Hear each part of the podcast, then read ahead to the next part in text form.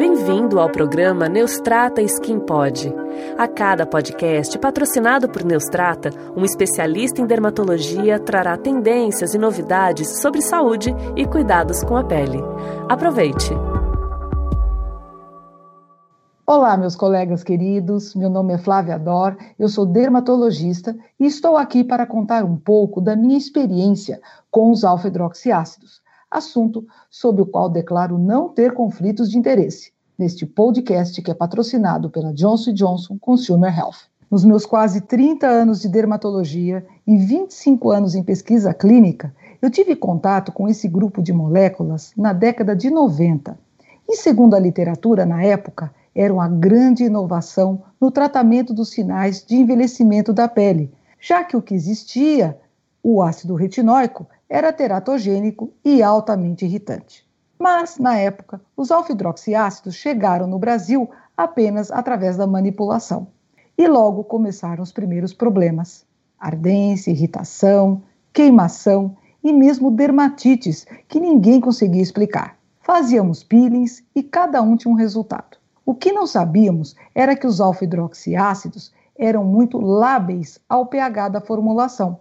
O medo superou a literatura e muitos de nós paramos de usar. Somente com o tempo tivemos acesso aos produtos com ácido glicólico e outros ácidos em concentrações altas, mas sem os problemas da irritação tão importantes que víamos por aqui. Eu já sabia que o ácido glicólico tinha essa irritação, pois penetrava rapidamente na epiderme, devido ao seu baixo peso molecular. No entanto, o desenvolvimento de uma tecnologia capaz de modular a penetração do ácido glicólico, chamada complexo anfotérico, composto por aminoácidos como arginina e glicina, foi capaz de promover uma liberação gradativa do ácido glicólico, neutralizando-o de forma temporária e prevenindo seus efeitos irritativos, sem comprometer a sua eficácia. Essa combinação é decisiva para uma maior suavidade para a pele. A arginina demonstra um efeito que pode ser considerado tamponante, reduzindo a variação ampla do pH da própria formulação. Junto com esse complexo anfotérico, associou-se o cuidado na padronização de um pH ótimo, específico para cada produto, onde se sabia exatamente qual concentração de ácido oferecida à pele, além de combinar na formulação ingredientes com outras propriedades, como a ação umectante. Uma vez demonstrada a superioridade de performance desses produtos, não causava as surpresas que tínhamos nas fórmulas manipuladas. Atualmente, os alfa-hidroxiácidos fazem parte essencial do arsenal terapêutico do dermatologista.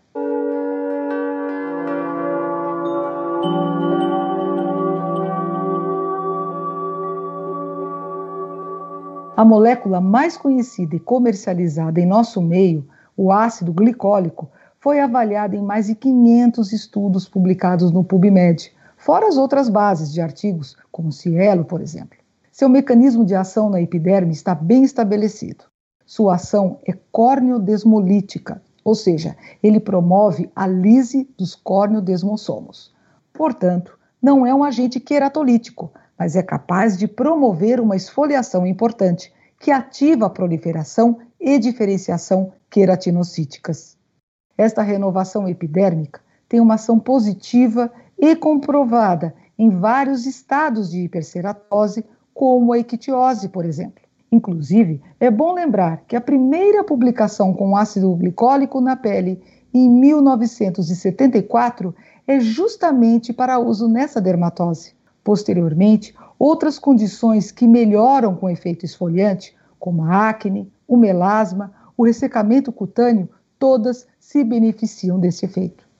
Mesmo em condições de hiperceratose folicular, como a queratose pilar, as pseudofoliculites, e de fotoenvelhecimento, com queratose solares, o ácido glicólico demonstra uma redução significativa, demonstrada em publicações, associados ou não a outros ativos, como o ácido tricoloracético, o 5-fluoracil e mesmo o próprio ácido retinóico.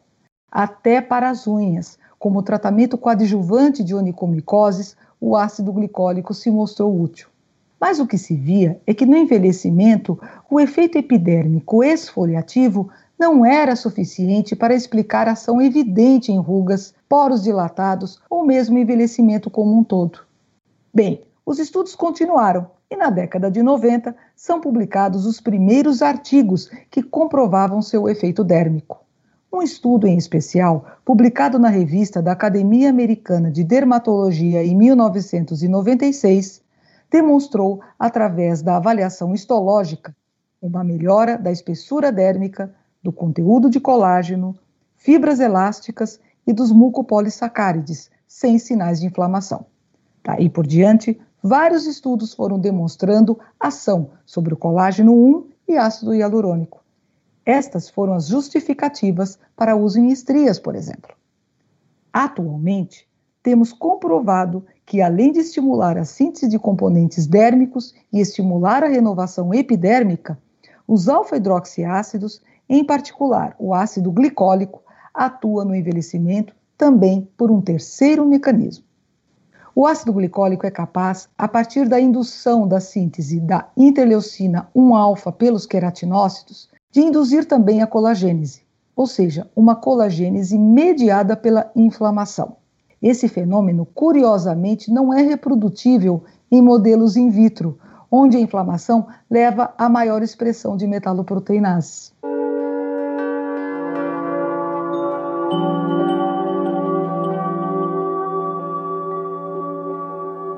Nesse sentido, podemos dizer que as principais indicações da linha de produtos contendo alfa-hidroxiácidos seriam as seguintes: pacientes com envelhecimento predominantemente epidérmico, sem ou com componente extrínseco, por exemplo, fotoenvelhecimento.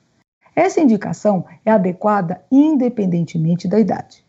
O uso em produtos corporais com ação uniformizadora da pele, sobretudo em áreas ásperas ou fotoexpostas preparativo para procedimentos que visem melhora da qualidade da pele, como laser, peelings, luz intensa pulsada, etc. E tratamentos após esses procedimentos, potencializando seus efeitos. Também é importante destacar a necessidade de se recomendar a fotoproteção diária em todas as situações citadas. No Brasil, nós já temos disponíveis formulações especialmente desenvolvidas para tratamentos faciais, com ácido lactobiônico, altamente umectante, antioxidante, antiglicante e inibidor das metaloproteinases. E para tratamentos corporais do envelhecimento, associações com ácido cítrico, que é outro alfa-hidroxiácido de ação antioxidante. Uma forma inovadora que pode ser oferecida ao paciente, sobretudo aqueles que necessitam de uma preparação maior num pré-procedimento, ou então para a manutenção de procedimentos, são PEDs de ácido glicólico associado ao aminofil, este último sendo complementar na ação epidérmica, melhorando a diferenciação queratinocítica e na ação dérmica, estimulando a síntese de colágeno e ácido hialurônico. Finalmente, a associação do complexo anfotérico visa reduzir qualquer eventual irritação, conservando a sua eficiência em altas concentrações. Esta história ilustra bem como um produto pode ser heterogêneo em sua segurança e eficácia de acordo com a sua procedência. O ácido glicólico é, sem dúvida, o ativo de uso dermatológico mais estudado, mais do que a vitamina C, por exemplo e tem várias indicações comprovadas, incluindo o tratamento dos sinais de envelhecimento, podendo ser usado em qualquer idade, na face ou corpo, promovendo uma melhora visível dos sinais de envelhecimento, sobretudo os epidêmicos.